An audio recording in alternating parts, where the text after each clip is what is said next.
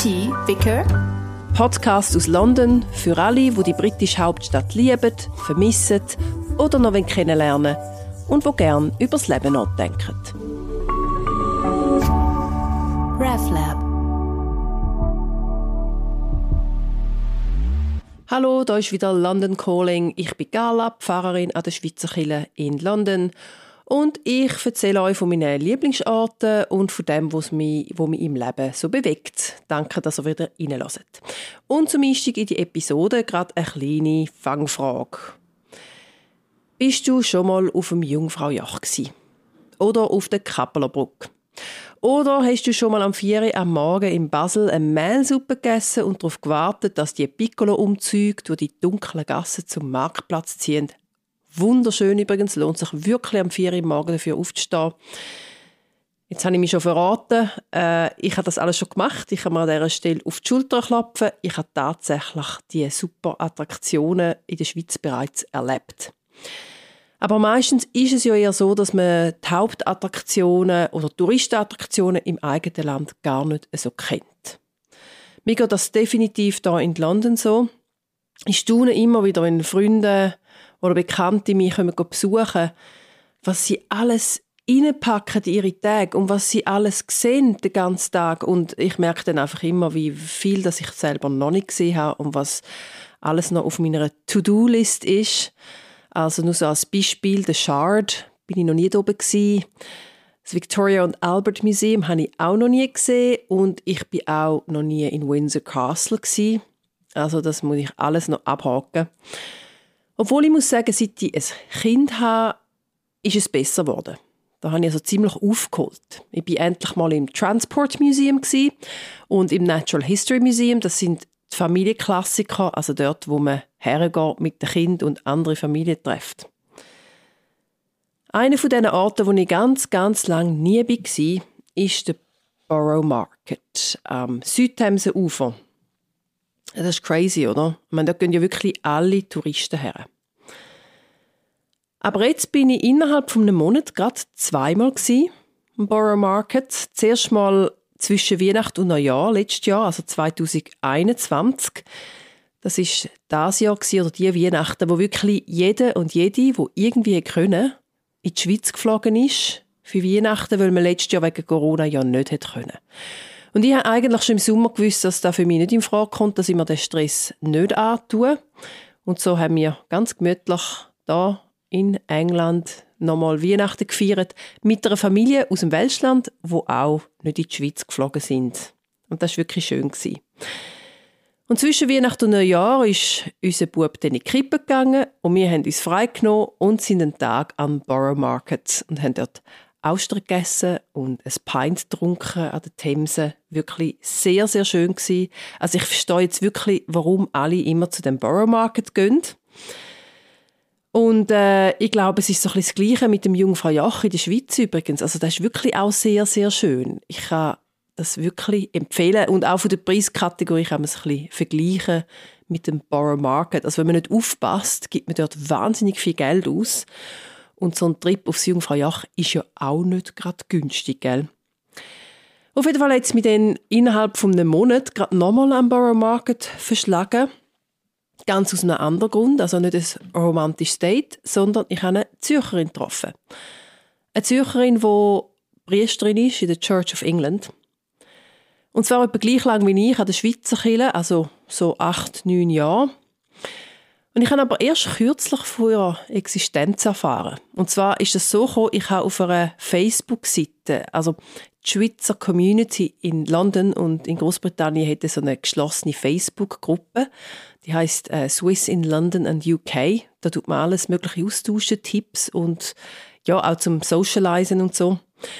Auf jeden Fall hat da eine Frau etwas gepostet zu der Initiative Helvetia Predigt, also wo ganz viele Frauen ähm, am Sonntag auf den Kanzeln in der Schweiz gestanden sind, um das Frauenstimmrecht feiern. Und dann doch ein bisschen genauer hergeschaut, weil die Facebook-Gruppe ist sonst eigentlich eher säkular und religiöse Themen werden nicht unbedingt gepostet. Und bin dann tatsächlich eben darauf gestoßen, dass sie Priesterin ist. Und so haben wir uns zum Kaffee getroffen am Borough Market. Ich bin dann gerade auch zuerst mal in der Southwark Cathedral gewesen. Das ist die Kathedrale gerade beim Borough Market wirklich auch sehr empfehlenswert. Ausgewanderte Schweizer und Schweizerinnen trifft man überall in London und sogar überall in Großbritannien. Klar, als Pfarrerin stehe ich natürlich irgendwie jetzt mit im Zentrum dieser Community und habe relativ viel mit anderen Schweizer und Schweizerinnen zu tun. Ich mache auch viel eben mit dieser Gemeinschaft. Aber kürzlich habe ich einen Schweizer kennengelernt in einem völlig anderen Kontext, nämlich in der Krippe von meinem Sohn. Und äh, das hat damit angefangen, dass andere Eltern von anderen Ländern, also es hat ja die Familien, die in der Krippe sind, mit diesem Sohn, die sind ja die wenigsten eigentlich aus England, die kommen wirklich von überall her. Und hat irgendjemand immer gesagt, du, ich glaube, da ist einer, der redet auch Schweizerdeutsch. Ich glaube, der kommt aus der Schweiz. Und ich habe dann gedacht, ja, ja, ich gehe dem mal nach, aber er ist wahrscheinlich eh Schwede oder Holländer oder so. Und dann äh, hat dann er mich zuerst kontaktiert und so du an dem Tag, wo ich eben mit der Schweizer Priesterin, also wo die Church of England ist, beim Kaffee trinken war, habe ich ein SMS bekommen. Und äh, genau von dem, von dem Vater, der tatsächlich Schweizer ist und sogar aus der gleichen Ostschweizer Ecke wie ich. Und er hat auch das Gleiche gedacht, wo seine Kinder heimgekommen sind und gesagt haben, du, da hat es im Fall einen Bub in der Krippe, in der Nursery. Ich glaube, der versteht Schweizerdeutsch. Der kommt, glaube ich, aus der Schweiz. Und er dachte, ja, ja, mh, hm, wahrscheinlich irgendeine andere Sprache. Aber ja, es ist wirklich so, es hat noch andere Schweizer. Vielleicht denken ihr jetzt, oh Gott, wieso zieht die eigentlich ins Ausland und wird in partout so viel mit Schweizer und Schweizerinnen zusammen sein und abhängen ähm, wegen dem zieht man doch nicht ins Ausland. Und ich muss ganz ehrlich sagen, am Anfang habe ich das auch gedacht. Also da habe ich jetzt nicht unbedingt mit Schweizer zu tun haben, wo ich da mein Leben in England habe angefangen zu entdecken und ähm, mich da integriert habe in dieser Gesellschaft, habe ich gefunden, mh, da lieber at arm's length die anderen Schweizer. Aber das hat sich dann irgendwann angefangen zu ändern. Je länger ich im Ausland gewohnt habe, desto weiter weg ist die Schweiz gerückt. Und irgendwann habe ich gemerkt, dass, dass ich neue Wurzeln schlage. Und irgendwann habe ich gemerkt, dass die neuen Wurzeln sich nicht mehr so einfach umpflanzen lassen. Und ich habe dann irgendwann auch gemerkt, dass der Kulturschock wahrscheinlich größer wäre, wenn ich jetzt zurückziehe in die Schweiz, als er war, wo ich da hergezogen bin. Und irgendwann wird dem Fremde das neue Daheim Irgendwann wird das Herkunftsland zum Ferienland. Die Kinder wachsen in der neuen Kultur auf. Die Fremdsprache wird zur Familiensprache. Schweizerdeutsch muss sich so ein bisschen durchboxen und wenn man den Schellenursli liest, dann ist das so ein bisschen, hm, was hat der mit uns zu tun? Was ist denn das für eine komische Landschaft mit diesen hohen Bergen und dem Schnee? Und ich muss sagen, die Pandemie hat den ganzen Prozess noch beschleunigt und verstärkt. Plötzlich hat man nicht mehr so ein bisschen schnell mal hin und her reisen, nicht mehr einfach so ins Flugzeug können steigen, teilweise wirklich gar nicht mehr. Und das hat am Anfang ziemlich wehgetan. Aber dann habe ich gemerkt, dass der Stillstand so ein wie eine Gießkanne ist. Eine Gießkanne für meine Wurzeln, für meine neuen Wurzeln, die plötzlich schneller und tiefer gewachsen sind. Und statt dass ich mich hin und her gerissen gefühlt habe, habe ich mich plötzlich daheim gefühlt. Natürlich ist die Sehnsucht geblieben. Und tief in meinem Herz bleibe ich immer eine Schweizerin. Und ich vermisse vieles, vor allem Freunde, Familie und Orte in der Schweiz. Aber schlussendlich ist man doch am glücklichsten, wenn man sich selber erlaubt anzukommen. Und zwar dort, wo einem das Leben hergetrieben hat oder wo man sich bewusst dazu hat entschieden, sich niederzulassen. Dort, wo man sich seine Zelt aufgeschlagen hat, sich zu erlauben, dass es jetzt wirklich das Leben ist.